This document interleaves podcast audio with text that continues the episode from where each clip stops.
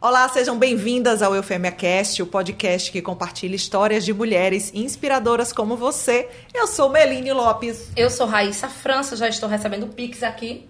Minha filha, Tô brincando, mulher. telefone. Meu Tava Deus. vendo- eu tava Dislexia. tentando sensibilizar as pessoas para Entendi. que elas possam fazer a doação pra gente. Chave Pix aleatória. Isso, mandando. exatamente. Porque senão tá indo só pro Maciel. Entendi. Eu sou Raíssa França, a gente já chegou a mais um episódio, né? Recebendo várias mulheres inspiradoras. E desta vez não seria diferente também, né, Meline? Início da quarta temporada, estamos muito felizes por trazer mais conteúdo, mais histórias inspiradoras para vocês. Mas a gente não pode começar o nosso episódio de hoje sem agradecer aos nossos patrocinadores Isso mesmo. e apoiadores que fazem o podcast acontecer. Temos a Memorável, que está conosco desde a primeira temporada. Verdade, temos o Cada Minuto, que sempre dá visibilidade ao nosso programa. E a Alma de Sereia com a Olivia Gama, que eu quero ser ela na próxima vida. Rica, próspera e gostosa. Não sei o que é que precisa mais ali. Não, eu acho que ela não precisa mais de nada na vida. Nada. Eu já sei o segredo. Qual é? Ela não namora, não é casada. Só foca Pronto, nela. é isso, Ela é isso. A gente acabou nela. de descobrir o segredo da E prosperidade. ainda a pele é boa, então o quê? É, Ela tá em dia. tá em dia. É, gosto.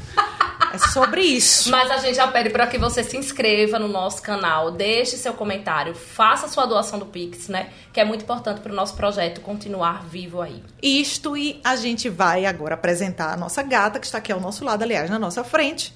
E depois a gente mostra o rostinho dela para vocês. Ela é neuropsicóloga, especialista em transtorno do espectro autista, tá certo?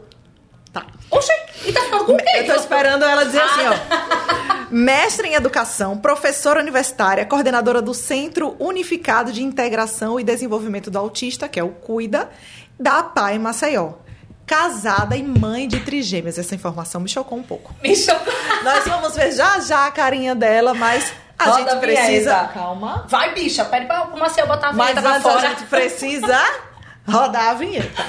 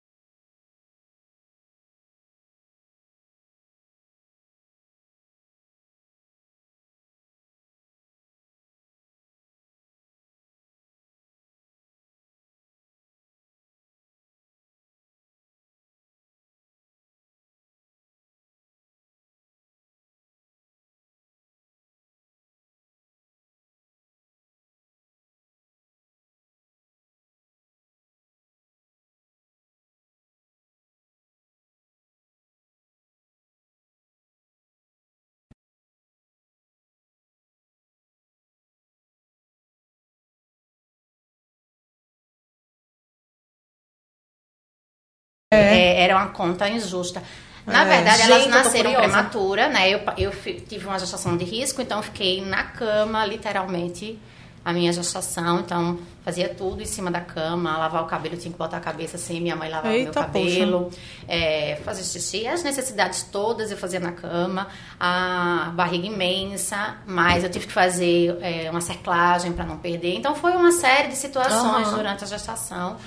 E quando eu consegui chegar até perto do. Faltava uma semana para oito meses, graças a Deus. Mas as meninas precisaram ficar na UTI. E uma das meninas, uma das, da- das minhas três, teve algumas complicações, passou dois meses na UTI, fez Oh, transfusão de sangue, teve parada, né? Então foi um momento muito tenso. Eu consegui amamentá-las por quatro meses. Bem, né, assim, mas foi toda uma atenção. Só que, por mais que eu tenha feito uma cesárea, eu vejo muitas amigas dizendo assim: ah, cesárea foi tão difícil. Eu nem consigo é, ter dimensão de como foi essa recuperação, porque eu me senti tanto na obrigação de dar atenção para as minhas filhas que eu saí da cirurgia e eu já estava de pé na incubadora das meninas o tempo inteiro. Então eu passava o dia em pé. Eu acabei aprendendo várias coisas de enfermagem porque eu queria fazer. O banho delas fui eu que dei o primeiro banho, mesmo elas estando na, na incubadora. Então eu aprendi várias coisas sobre acesso, venal, central, tudo que vocês puderem imaginar, porque eu queria fazer parte daquilo. Então isso também fez com que ocupasse a minha cabeça. E aí eu não tive nenhuma complicação, graças a Deus. E eu não sei o que é passar é, Pelo pelo pós-cirúrgico ali, né? pós-cirúrgico, porque eu não parei em nenhum momento depois que eu parei para parar para pensar nisso, porque eu estava inteiramente pensando nas minhas três filhas e no quanto que eu queria que elas vivessem, né? Então, todos os dias que eu chegava, a, a médica falava: olha, você tem que lidar com a possibilidade do luto, né? E Meu como Deus. psicóloga, as psicólogas também do hospital falavam, a gente precisa conversar. Eu falei, eu não quero conversar com você, porque o que você quer conversar comigo não é uma negação, mas eu não aceito um tipo de diálogo que me faça pensar negativamente a respeito de uma coisa que eu quero muito. Eu quero muito ser mãe. E eu tenho a ciência de que se Deus me deu a possibilidade de eu engravidar de três, é porque vão, vou tirar daqui três crianças vivas e saudáveis. E, e aí relutei, né, com a minha, com a minha cabeça e deu certo, né? Acho no dia que a gente, o pessoal todo do hospital ainda tem um convívio com algumas enfermeiras, deu super certo, as meninas são super saudáveis. Mesmo quando a gente, é, quando Luísa, né, saiu, a gente ainda teve aquela expectativa de ter alguma sequela. É, a sequela dela é TTDH e dislexia, né? Que eu digo que tá tudo bem, porque tá lá na família, né? Na Sim. família tá cheia de TDAH, dislexia, beleza, né? Deus. Obrigada, aí Sim, obrigada, Senhor. gente Obrigada, lida. Senhor. A gente lida super bem com isso e ela é espetacular, porque muita gente dizia assim, a Luísa tem muito isso. Eu fico até emocionada, porque é, muita gente achava que ela ia ter uma sequela de não conseguir andar, e aí ela andou primeiro do que todas as outras. Né? Esperava que tinha uma correção de prematuridade, não precisou porque ela atingiu todos os marcos de desenvolvimento antes do esperado. E aí, com o diagnóstico de H dislexia, esperava-se que ela não lesse ou fosse ler por volta dos nove. Ela já lê. Então, assim, ela de fato vem aí para dizer: eu sou muito guerreira, outra Arrasou. mulher, né? E vem pra aí. Pra dizer- ela veio porque ela tinha que vir e para eu sei que ela tem grandes coisas aí, grandes feitos. As três terão, mas eu sei que vou colo coloquei no mundo três mulheres Três aí mulheres. Que veio de uma grande mãe, né? E a minha gente. e eu sou é, filha de uma grande mulher. Então, É sempre minha, assim, Minha é. mãe é minha maior inspiração. E, enfim, minha mãe cuidou dos, dos irmãos, não teve muita oportunidade de estudo, é, passou por casamentos abusivos, é, sofreu muito. Eu vivi em situações junto com a minha mãe é, que eu não aceito e que me fez dizer, olha, esse tipo de relacionamento eu não quero pra mim, então eu consigo entender o que é bom pra mim. E aí você se tornou uma grande referência, né? Quando a gente fala em autismo. é, e pra mim você é, né? Eu sempre falo. A Larissa sabe. Diga a maior que temos Fabiana, porque realmente eu vejo assim que você é bem engajada, né, na, nas suas redes sociais, você traz esses assuntos. E eu vejo ainda que muitas pessoas, elas olham pra, pra criança com autismo ou pra pessoa que tem autismo ainda com muito preconceito, né? E você sempre traz conteúdos pra mostrar um, um lado que muitas pessoas ainda não... Que, você informa, né? Você consegue mostrar outro lado. E como é que surgiu essa, essa vontade, essa, esse caminho mesmo de você trabalhar justamente também com, com essa parte de... Então, acho que por volta dos meus 15 anos, é, eu comecei a fazer terapia aos 15 anos, por conta de questões familiares, e aí eu me apaixonei pela psicologia. Eu achei fantástico você conseguir ter alguém que não é seu amigo, mas que está ali pronto para te ouvir sem te julgar e que consegue, através de uma escutativa, fazer com que você é, consiga transformar a sua vida e reformular os seus conceitos e conseguir ter uma vida com maior qualidade. Então, aquilo ali foi muito impactante para mim, porque funcionou para mim. E aí eu disse, é isso que eu quero fazer. E quando eu prestei vestibular para a psicologia, eu já vivia num mundo em que tinha muitas pessoas com deficiência. Então, eu convivi né, com, com pessoas com síndrome de Down, com paralisia cerebral. Então, isso já fazia parte do meu convívio. E aí, quando eu entrei na faculdade, eu falei: olha, eu quero trabalhar com pessoas neurodiversas. Eu acho que isso me chama atenção. Eu quero trabalhar para minoria. Então, tudo que é para minoria me chama atenção.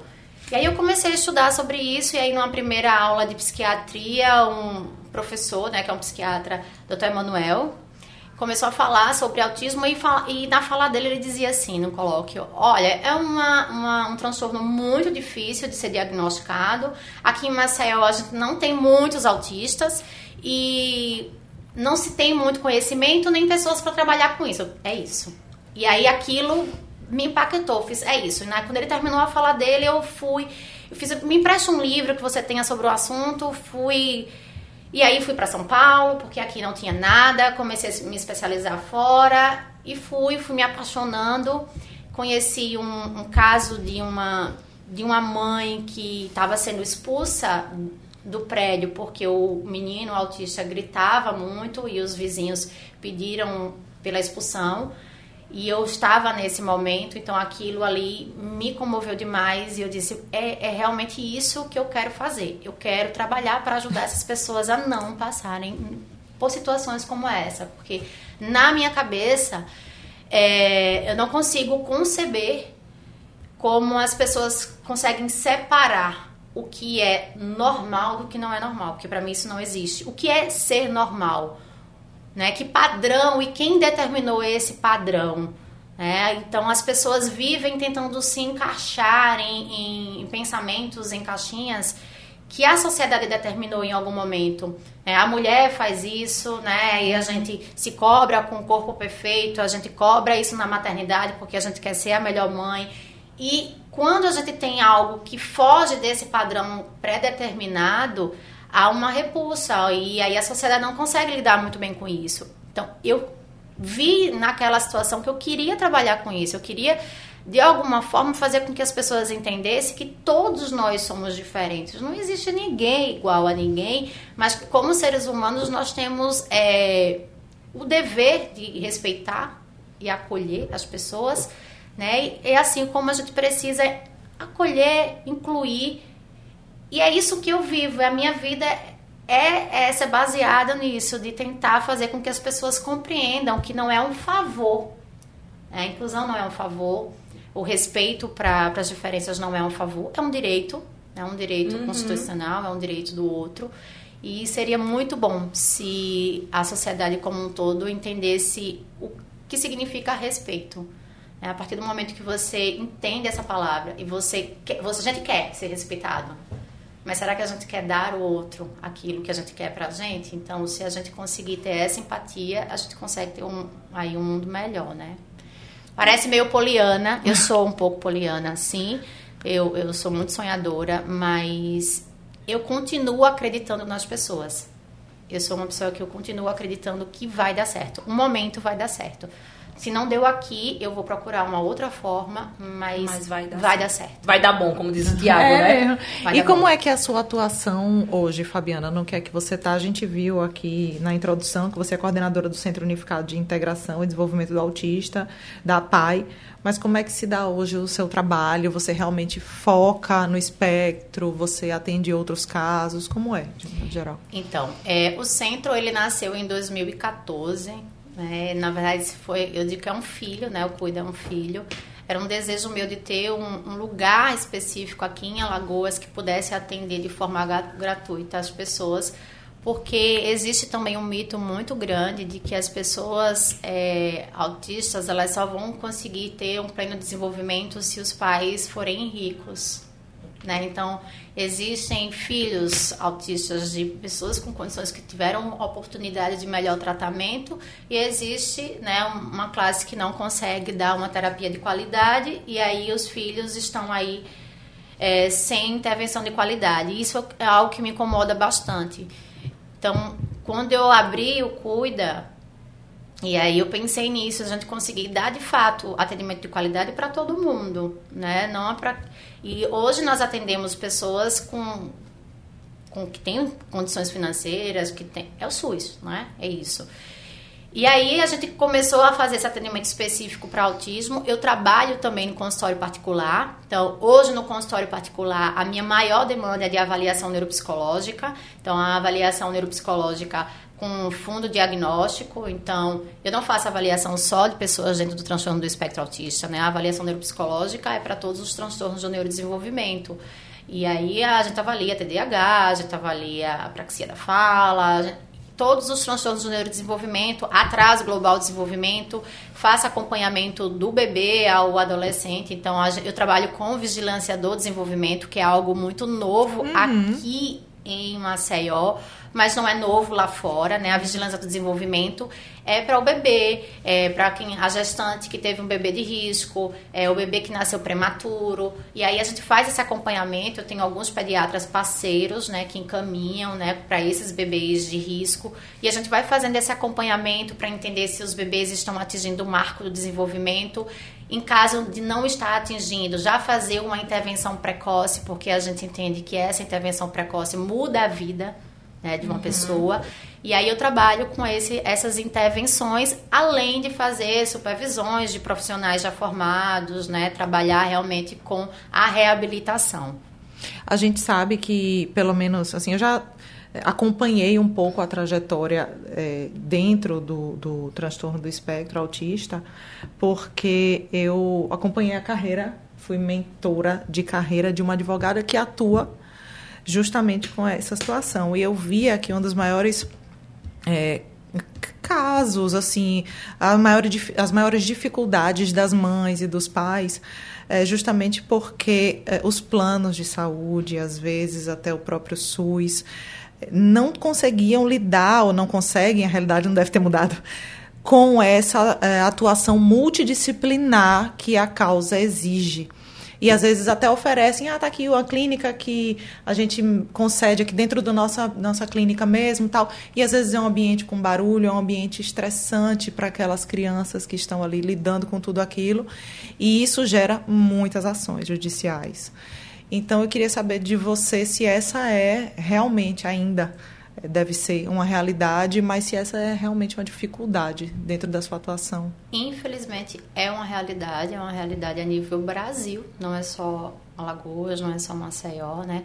A gente tem tido um aumento de casos de diagnóstico de pessoas dentro do transtorno e a procura é muito grande, mas a gente tem poucos profissionais qualificados para atender essa demanda.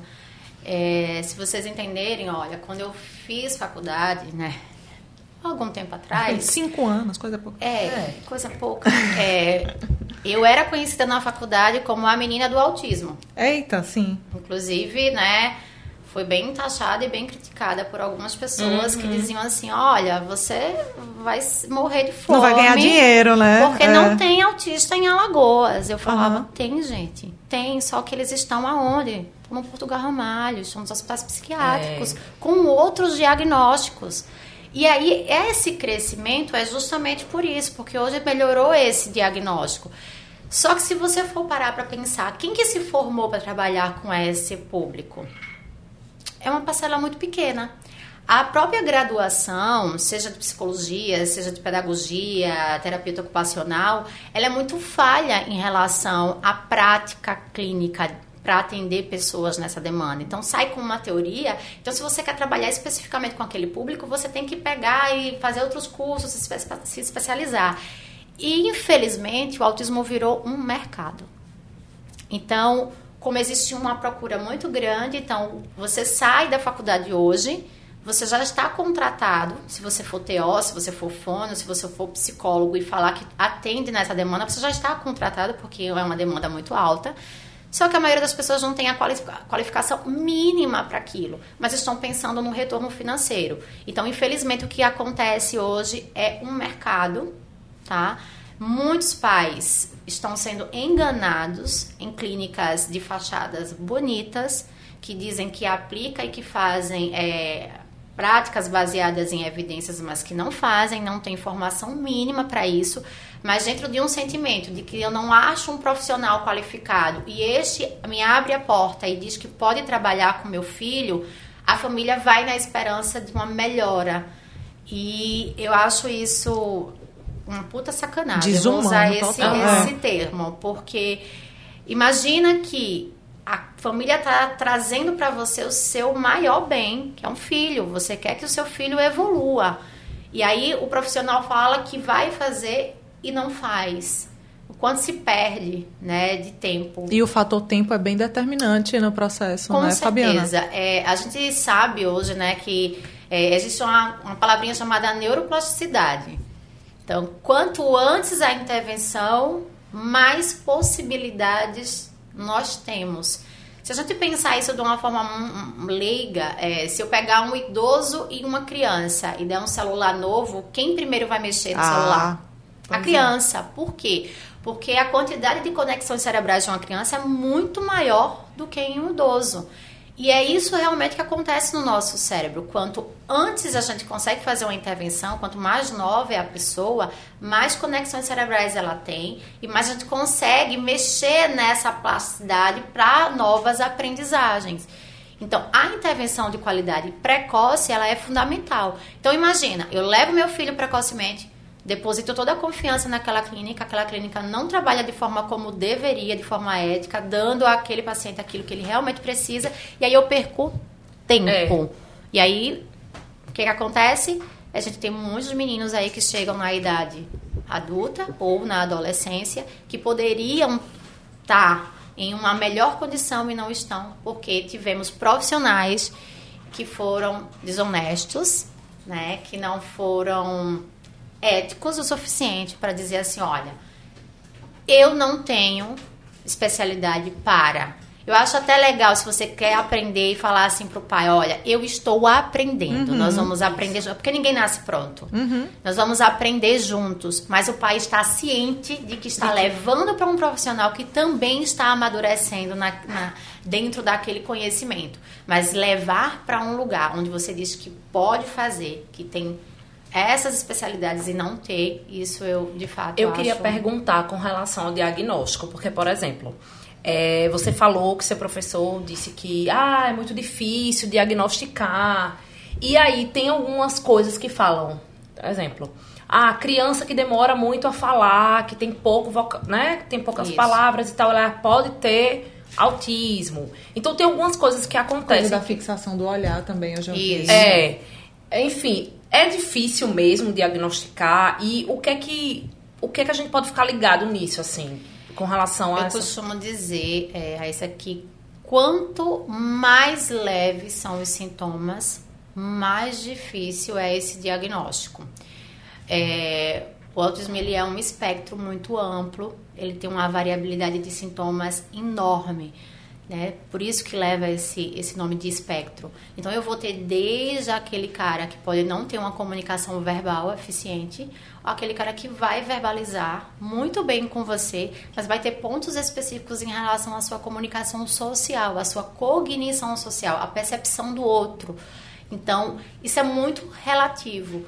E é uma, a nossa maior briga né, e luta para o diagnóstico. Porque quando é um, um, uma pessoa que está dentro do espectro, que precisa de muito suporte, esses sintomas eles ficam muito claros, né? Porque é aquele que muitas pessoas chamavam de autismo clássico, né? Aquela criança que vai ter um atraso de fala, né? que vai chegar com dois, três anos e não vai conseguir verbalizar, aquela pessoa que não consegue fitar o olhar, né? E tem dificuldade de contato visual, é aquela criança que a mãe chama pelo nome e a criança não olha, mas sabe que ela escuta, porque quando põe a música da galinha pintadinha, a criança tá lá atenta, mas chama, chama e a criança parece não estar atenta. É aquela criança que, é, por vezes, se interessa por objetos e brincadeiras que são disfuncionais. Então, ao invés de brincar é, com o carrinho, brinca com a roda do carrinho, se interessa por partes específicas de algum objeto.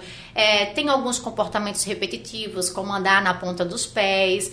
É, fazer flap de mão ou se girar no mesmo eixo. Então, esses sintomas, eles são clássicos. Né? Eles estão lá desde Leucana, então desde que se falou em autismo, esses, esses comportamentos eles estão descritos.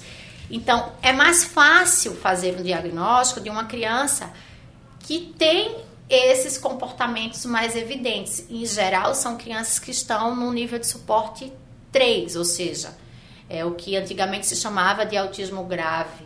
Né? Então, que tem muitas características e que geralmente estão associadas a outros transtornos, como a deficiência intelectual, por exemplo. Mas quando esse autismo ele é do tipo 1, que é o tipo leve, né, existe uma dificuldade imensa de se fazer esse diagnóstico, porque muitos profissionais que não estão qualificados para fazer isso dizem assim: ah, então olhou nos olhos, não é autista, falou, não é autista. E não é bem assim. A questão da linguagem, eu posso ter desde a, fa a falta dessa, dessa linguagem, como a dificuldade na prosódia. Então, tem pessoas que falam com uma melodia diferente, né? Tem, tem pessoas que conseguem bater um papo, mas vão se sentir mais à vontade em assuntos específicos, que são seus assuntos restritos, mas quando se precisa bater um papo sobre outros assuntos já se retrai mais. São pessoas que muitas vezes são consideradas tímidas, mas que na verdade não são tímidas. Algumas pessoas que recebem até diagnóstico de fobia social não é fobia social. Então nós temos muitos diagnósticos errados. E quando, na verdade, nós temos muitas pessoas autistas não diagnosticadas. E por isso esse aumento. Então, eu sempre digo, é difícil de diagnosticar ainda? É muito difícil. Primeiro porque é, existe ainda muito enraizado na cabeça de muitos profissionais que para ser autismo tem que ser exatamente como naqueles critérios de antigamente. Não olhar, não falar, andar na ponta dos pés, fazer flap.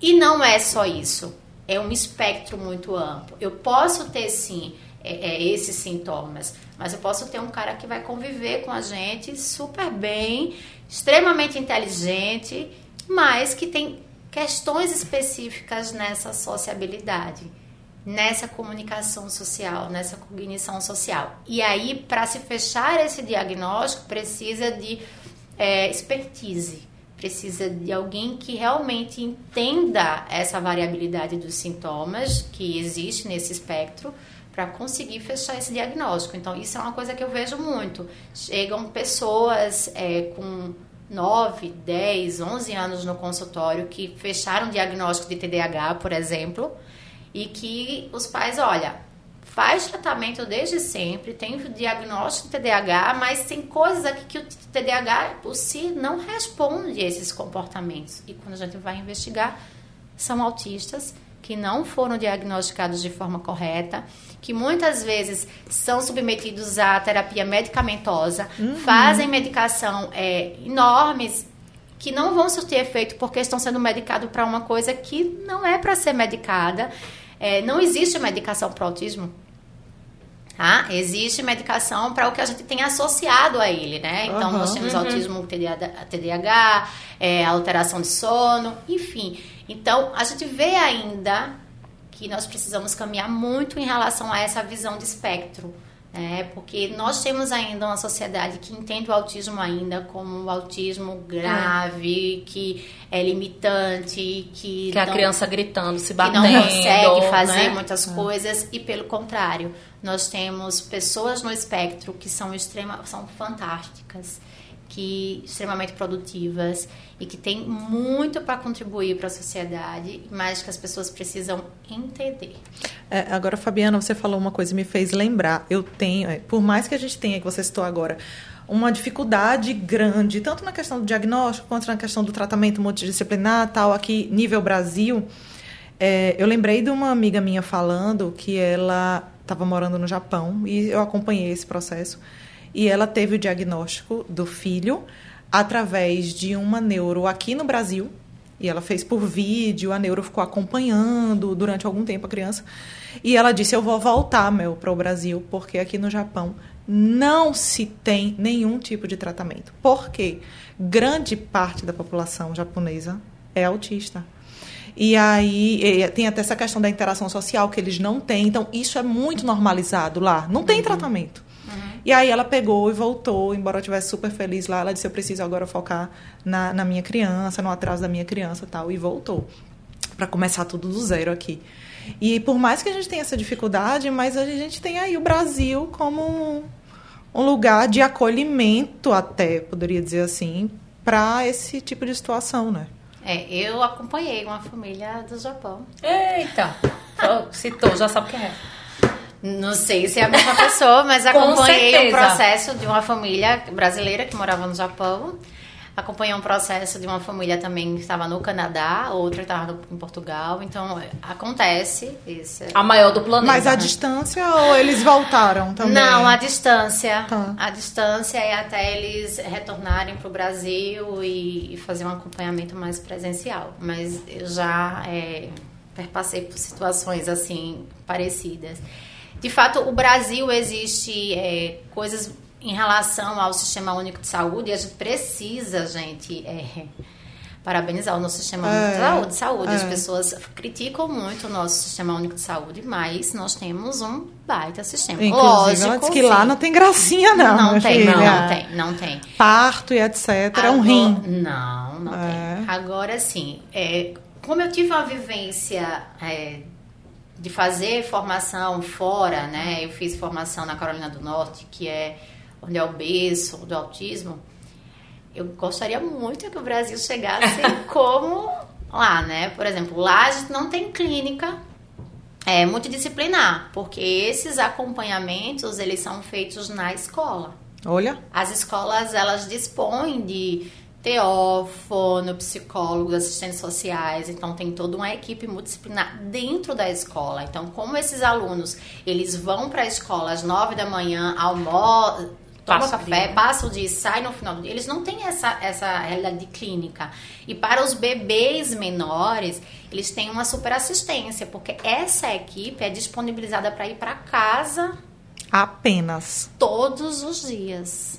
Vai para casa dessa família e acompanha, fazendo a vigilância do desenvolvimento do bebê. O que é isso? Um filme? É. é então. E aí chega, me bate uma tristeza todas as vezes que eu vou para o instituto, né? Eu fico lá naquele mundo, eu, Jesus, a gente vai conseguir chegar nisso um dia? Então, eu sou muito sonhadora, né? Eu fico achando fantástico tudo aquilo. Quero, lógico, que um dia chegue para todo mundo. E aí o Brasil tem sim muitas coisas positivas. Nós temos muitas leis é, de inclusão que nós não temos em outros lugares, mas nós precisamos caminhar bastante porque a gente não vive só de papel. Né? Ter a lei bonitinha é muito bom, mas a gente precisa se fazer cumprir. Assim. É e aí, como? Quem fiscaliza isso? Em geral, são os pais. Né? É o movimento das famílias que fazem com que é, as coisas aconteçam, onde não deveria ser. Foi o que aconteceu com o rol taxativo, né? As uhum. questões dos planos de saúde.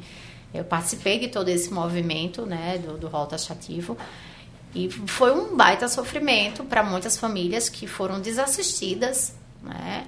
É, de, de, crianças, por exemplo, que precisavam de oxigênio para respirar e, e recebeu uma cartinha do plano de saúde dizendo que a partir da próxima semana é, não ia mais contar com oxigênio. E o okay, que? A gente espera a criança morrer? Enfim. Então, nós temos aí muitos avanços, mas nós temos ainda muito que caminhar. Eu costumo dizer que a gente só vai conseguir mudar o pensamento é, do que é educação inclusiva, do que é inclusão, quando a gente vencer a barreira atitudinal. A gente tem a barreira dos espaços, a gente tem a barreira da comunicação, mas eu ainda acredito que a nível Brasil, a nossa maior barreira que impede é, a inclusão é a barreira atitudinal, é a atitude das pessoas em relação à diversidade. E nesse teu processo, assim, tão difícil que é, custoso, você lida com toda a burocracia e com toda a realidade que não é fácil. Mas o que é que te inspira, assim, falou de Poliana, mas o que é que te inspira nessa jornada, Fabiana? Eu acho que todas as pessoas me inspiram. Eu, eu, eu, eu, costumo conseguir ver um lado positivo nas pessoas, onde às vezes elas nem conseguem enxergar. Então, tenho isso muito positivo. E sabe você conseguir pegar uma criança ou uma família extremamente sofrida, uma criança lacrua que não consegue dizer eu te amo para uma mãe, por exemplo que é tudo que uma mãe deseja, que não consegue brincar com o brinquedo que a mãe comprou, porque não sabe como brincar. E aí você começa a atender, acompanhar aquela família e você consegue ver aquela pessoa falar eu te amo para a mãe. Você consegue ver a mãe ver o avanço no filho. Para mim isso isso paga qualquer coisa. É, tem um caso de uma garotinha que eu acompanhei há muito tempo atrás e aí a mãe muito massacrada pela família, porque a família falava que ela estava querendo ver coisas onde não existia, então tinha o preconceito dentro Existe da própria família. É, o marido tinha abandonado porque também achava que ela era muito, né? Ah, ela é maluca, fica procurando coisa para filha. Então uma mulher muito sofrida. E acompanhei todo esse processo e ela dizia assim para mim, é, na primeira consulta, o que é que você mais deseja? Ela que minha filha olhe para mim e diga eu te amo. E na época eu já era mãe, né? Na época eu disse, poxa, é, a gente, eu escuto isso das minhas filhas. Às vezes a gente nem valoriza, né? É. Falo, eu, eu costumo dizer que eu sou uma Fabiana muito diferente pelo que eu trabalho, pelo aquilo que eu vivo porque eu vejo a, a, é, o que essas mães passam. E aí eu falei para ela, a gente vai chegar lá. Nós vamos juntas conseguir isso. E ela dizia, mas não vai ser possível. Eu disse, vai ser possível. E eu lembro da sessão que a menina começou a falar, eu te amo. E eu chamei ela, e a mãe chorava, me abraçava e eu chorava junto. E hoje ela já tá uma mocinha, né? É grandinha, né? Hoje está com 5 anos e ela é extremamente amorosa, uma princesa. E ela diz para todo mundo: Eu te amo, ainda faz I love you. Ah, e é uma fofa. E ela, essa mãe, essa mãe sempre fala muito comigo assim: como foi passar pelo fundo do poço, né? E não ver saída, mas como ela se sentiu acolhida e ver hoje a filha da maneira como tá, a menina maravilhosa, fantástica, e dizer, é minha filha, né? E, e, ela sempre diz, toda vez que a minha filha fala comigo, às vezes eu tô super cansada, mas ela tá falando tantas coisas, eu digo, eu pedi para ela falar, então deixa ela falar à vontade. Então isso me motiva. Eu acho que transformar a vida de outras pessoas, conseguir ser instrumento de transformação, para mim não tem preço. Eu consegui modificar a vida de alguém simplesmente por escutar, ou por, dar um abraço, ou estar tá ali aberto para dizer assim, a gente vai junto, a gente vai conseguir. Eu acho que para mim não, não tem nada melhor. Isso me faz dormir tranquila. Isso me faz, assim como quando acontece de chegar casos assim que me inquieta bastante, eu passo semanas sem dormir até entender o que é que eu posso fazer para ajudar aquela família, aquela pessoa. Acho que a gente sempre vem para a Terra com um propósito. Eu tenho certeza que esse é o meu. Eu nada me tira da cabeça que esse é o meu propósito, é trabalhar com famílias e trabalhar com pessoas com deficiência. Eu não me vejo fazendo uma outra coisa. E eu sinto falta. Quando eu tiro férias, eu fico extremamente inquieta, porque eu sinto falta. Eu quero estar, tá, eu, eu quero estar tá junto do, dos meus pacientes, eu quero estar tá junto dessas famílias. Eu fico com raiva também, eu brigo também, sabe? Mas Comprar briga. Eu né? compro briga. e eu admiro muito as mães dessas, dessas pessoas. Eu acho mães fortíssimas. Eu acho que só quem é mãe atípica sabe o que é. E eu só admiro, admiro demais. E isso faz com que me motive a querer melhorar sempre, a buscar sempre coisas novas para poder conseguir dar a elas o direito de ser mãe, de, de ter filhos e de ver os filhos evoluírem como qualquer outra mãe quer. Acho que é isso. Incrível, né? Vamos? Vamos. Vamos para o confessionário. Ai, Aí, Jesus. Adoro, ó, tomar aí uma aguinha. A gente vai perguntar e você vai respondendo o que vem à sua cabeça, tá? Nos conte uma conquista sua. Ser mãe. Uma brasileira que te inspira. Uma brasileira que me inspira, minha mãe. O maior mico que você já pagou. Você tem não tem cara, de- não. Tem cara não. Não, não, mico. nunca pagou mico. Tem, Larissa? Tem não. Tu já pagou mico? Ah, eu acho que já, mas. eu sou fã de Sandy Júnior, tá? Sim. Hum, não sei, eu não considero como um mico, porque eu acho que tudo é experiência, mas eu, eu já, já pequena, fui pra um show aqui Sandy Júnior, era um, acho que foi um Sim. do antigo espaço. E eu subi naquele cano de luz, né? Sim, sim. Porque eu queria que o Júnior me visse. Ah, tá muito bom. E eu fiquei pendurada pelo cano. Entrou pelo cano, no de caso. luz. Minha gente. Mas ele olhou pra mim. Ah, claro. Também. Eu não sei se da consegui. melhor forma, né? Eu, eu consegui. E eu chorava, porque eu dizia, eu consegui. Eu queria só que ele me notasse. Pronto. E ele me notou. Também. Então. Valeu eu- a pena. é, Foi um mico, né? Até Bom. porque algumas pessoas da época do colégio diziam, ah, você tava no show, né? Eu vi você no canhão de luz. Eu. Era eu Meu mesma. Deus. Chorando com faixinha. né? Com Eu acho que faixinha, né? Então, eu usei essa faixa também. Eu também, agora no show de São Paulo em 2019, eu fui pra vários. Levei meu marido junto, inclusive, né? Correta. Chorando, tem Com a filmagem, chorando, olhando o Júnior, meu marido aqui filmando, né? E- Eu digo a ele, olha, é o Júnior. Se a lenda dessa paixão faz sorrir, hoje faz chorar, É, né? minha isso filha? mesmo. Coração, Coração é é quem quem sabe. Exato. Bora lá. O que é que você gostaria de mudar no mundo? Ai, Jesus, tantas coisas, mas atitude. Eu gostaria de uma atitude mais empática das pessoas. Seu maior sonho. Conhecer o Uma, Júnior. Conhecer o Júnior também seria. uma foto, né? É. Seria ótimo. Mas acho que meu maior sonho hoje é que eu consiga. Que as minhas filhas consigam viver num mundo é, sem julgamentos e preconceitos. Que as pessoas se aceitem como elas são e aceitem as pessoas como elas são. Então, se as minhas filhas conseguirem viver neste mundo, eu Opa. tô feliz. Seu pior pesadelo. Meu pior pesadelo. Eu acho que. Engraçado, foi o que veio na minha cabeça. Eu nunca tive medo da morte, mas eu acho que hoje seria morrer e deixar as minhas filhas. É, isso aí. Eu lembrei de uma, de uma pessoa que disse pra mim: Raíssa, eu não posso morrer, eu sou mãe. É isso. É, eu acho que Por hoje. isso que eu gosto de avião. Piloto tá lá segurando minha vida.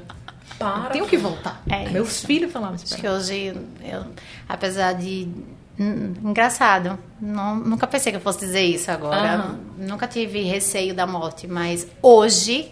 Hoje não. Se eu estiver na fila, viu, senhor, me tire, por favor. Não tá no momento. Tira eu e o Júnior. É, É, quem é que você gostaria de ser por um dia?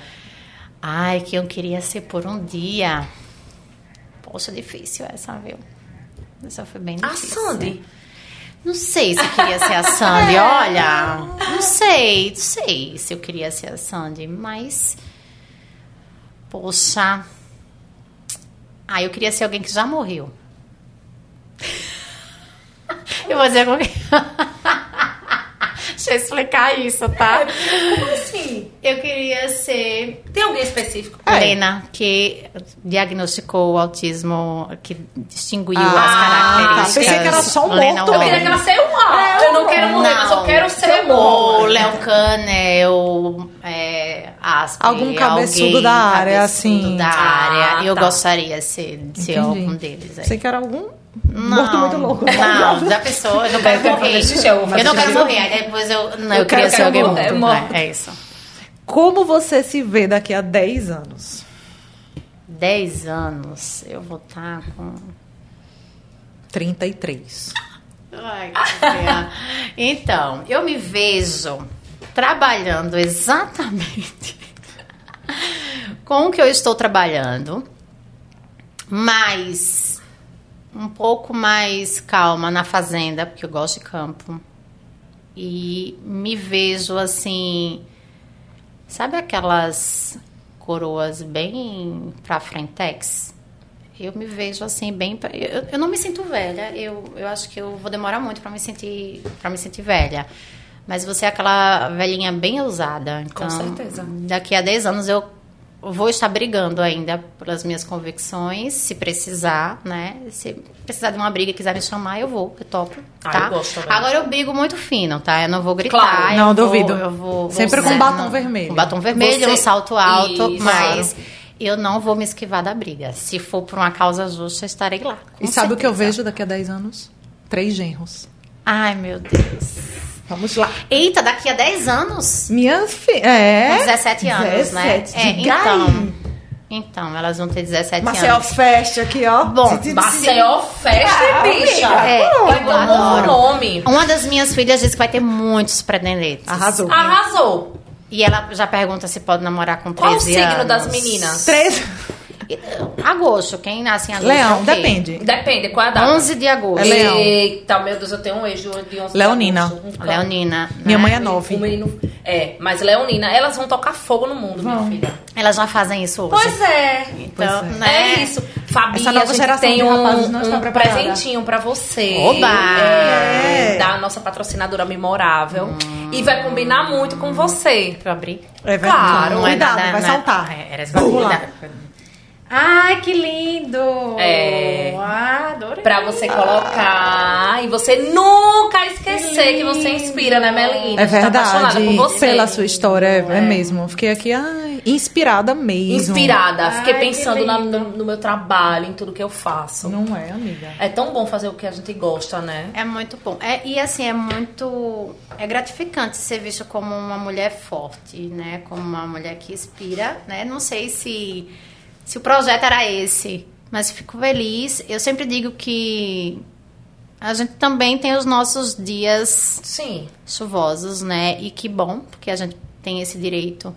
Mas o que acontece quando a gente inspira outras pessoas é que a gente também sofre, mas a gente sofre sem fazer muito barulho.